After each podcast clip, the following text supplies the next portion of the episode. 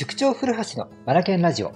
この番組は本を読むことを第一とする学び研究所の塾長古橋が日々の授業づくり、受験指導、教育相談の中で気づいたことを皆さんと一緒に学びに活かしていくラジオです。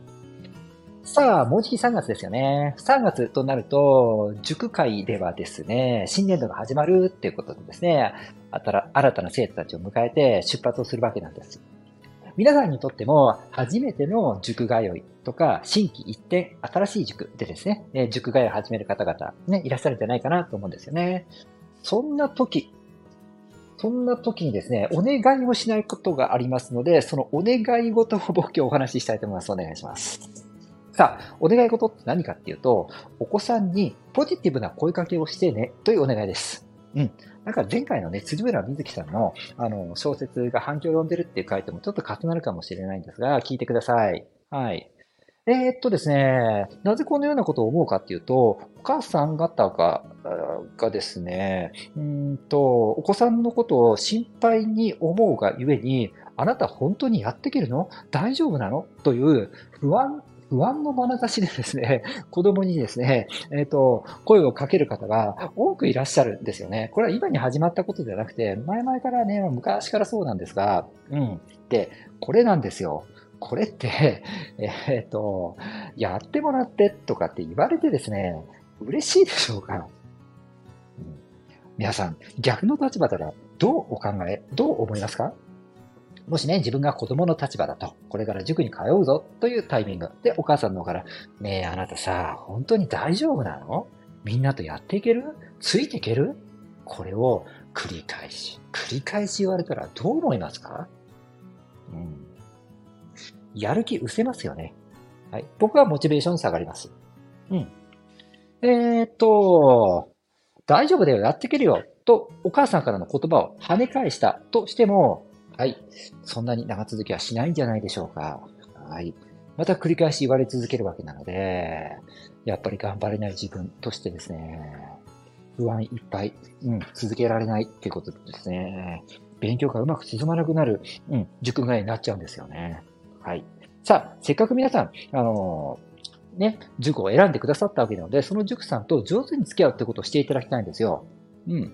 提供してくださるレッスン、うん、それに対して我が子への声かけ、これが掛け合わせ。塾さんのレッスンと我が子への声かけ、ポジティブマインドですね。ポジティブなマインドの状態と掛け合わせることによって、塾を有効活用できると思うんですよ。ここをね、お願いしたいなと思うんです。はい。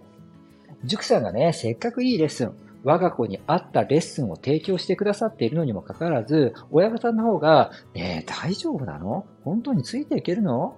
不安、不安、不安。うん。こんな眼差しを向けていたら、うん。あのー、伸びるはずのお子さんの才能も伸びなくなってしまう可能性がありますから、ここはですね、もったいないので、皆さん注意してください。うん。不安ではなくて逆ですよ。むしろ応援ですよね。応援のメッセージをお願いしたいと思います。はい。あなたに合っている塾だから、あなたの良さがもっと輝くよ、とか、ねえ。ここの塾に通うことによって、きっと学力が飛躍的に伸びていくと思うよ。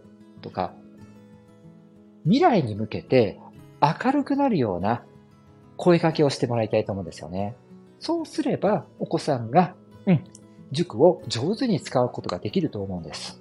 うん、そうすると、塾さんとお子さんのポジティブマインドで掛け合わせが起きてですね、相乗効果ですよね。うん。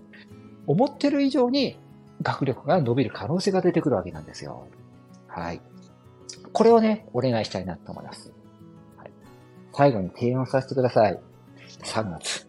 皆さん、お子さんに対してポジティブな声をかける、ポジティブ声かけ月間としませんか ?3 月。ねえ。ここでポジティブな声をいっぱいかけてもらったお子さんたち、3月ね、声をいっぱいかけてもらったと。で、4月を迎えたとする。4月はいよいよ学校もね、学校が始まる、新学期が始まる、新学年始まるっていうことになってきますから、いいスタート切れそうじゃないですか。ポジティブな声をいっぱいかけてもらった子供たち、4月を迎える。ねなんかもうエネルギー満タンですよね。